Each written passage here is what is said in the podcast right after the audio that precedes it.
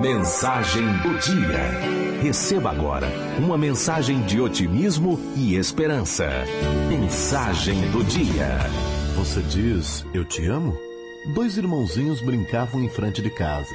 Jogavam bolinhas de gude quando Júlio, o menino mais novo, disse ao irmão Ricardo: Meu querido irmão, eu te amo muito e nunca quero me separar de você. Ricardo, sem dar muita importância ao que Júlio disse, pergunta: O que deu em você, moleque? Que conversa besta é essa de amar? Quer calar a boca e continuar jogando? E os dois continuaram jogando a tarde inteira, até anoitecer. À noite, o senhor Jacó, pai dos garotos, chegou do trabalho. Estava exausto e muito mal-humorado, pois não havia conseguido fechar um negócio importante. Ao entrar, Jacó olhou para Júlio, que sorriu para o pai e disse: Olá, papai. Eu te amo muito não quero nunca me separar do Senhor. Jacó, no auge de seu mau humor e estresse, disse: Júlio, estou exausto e nervoso, então por favor não me venha com besteiras.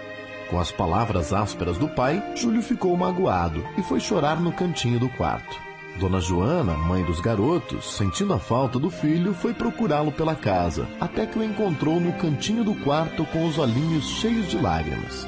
Dona Joana, espantada, começou a enxugar as lágrimas do filho e perguntou: O que foi, Júlio? Por que choras? Júlio olhou para a mãe com uma expressão triste e lhe disse: Mamãe, eu te amo muito e não quero nunca me separar da senhora.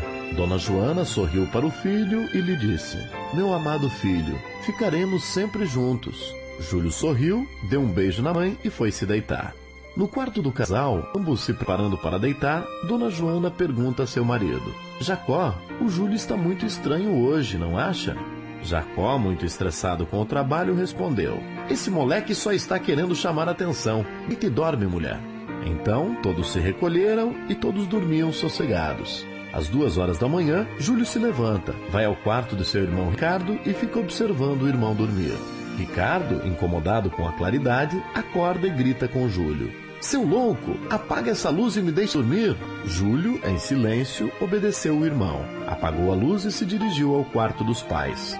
Chegando lá, acendeu a luz e ficou observando seu pai e sua mãe dormirem. O senhor Jacó acordou e perguntou ao filho: O que aconteceu, Júlio? Júlio, em silêncio, só balançou a cabeça em sinal negativo, respondendo ao pai que nada havia ocorrido. Então o senhor Jacó, irritado, perguntou a Júlio: Então, o que foi, moleque? Júlio continuou em silêncio. Jacó, muito irritado, berrou com Júlio. Então vai dormir, seu doente! Júlio então apagou a luz do quarto, se dirigiu ao seu quarto e se deitou. Na manhã seguinte, todos se levantaram cedo. O senhor Jacó iria trabalhar, a dona Joana levaria as crianças para a escola e Ricardo e Júlio iam à escola. Mas Júlio não levantou. Então o senhor Jacó, que já estava muito irritado com Júlio, entra bufando no quarto do garoto e grita: Levanta, seu moleque vagabundo! Júlio nem se mexeu. Então, Jacó avança sobre o garoto e puxa com força o cobertor do menino com o braço direito, levantando pronto para lhe dar um tapa, quando percebe que Júlio estava com os olhos fechados e que estava pálido. Jacó, assustado, colocou a mão sobre o rosto de Júlio e pôde notar que seu filho estava gelado. Desesperado, Jacó gritou chamando a esposa e o filho Ricardo para ver o que havia acontecido com Júlio. Infelizmente, o pior. Júlio estava morto e sem qualquer motivo aparente.